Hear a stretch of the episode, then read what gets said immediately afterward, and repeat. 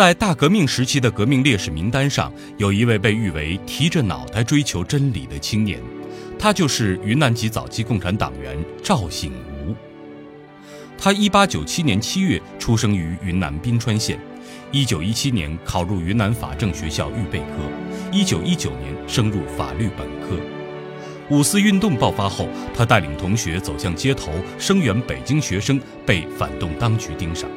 一九二二年毕业之际，当局勒令校方开除了他。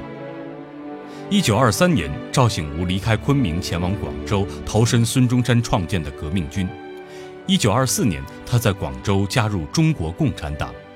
同年，广东革命政府准备出师北伐，他以朱培德副衔参谋的名义去争取北洋军阀吴佩孚第六师中将师长杨如轩和杨池生，最终同为云南人的二杨同意支持北伐。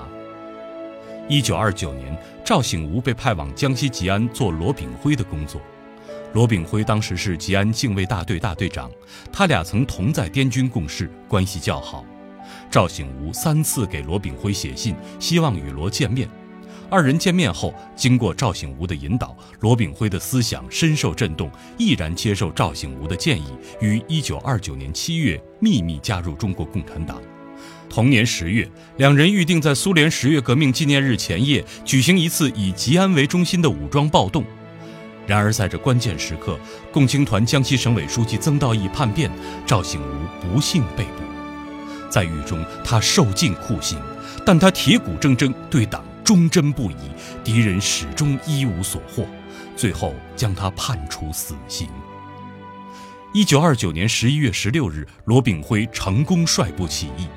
一九三零年二月，遍体鳞伤的赵醒吾被押赴刑场，牺牲时年仅三十三岁。他英勇就义的噩耗传到红四军，朱德赞扬他大义凛然、高风亮节，并悲痛地说：“此仇我们一定要报。”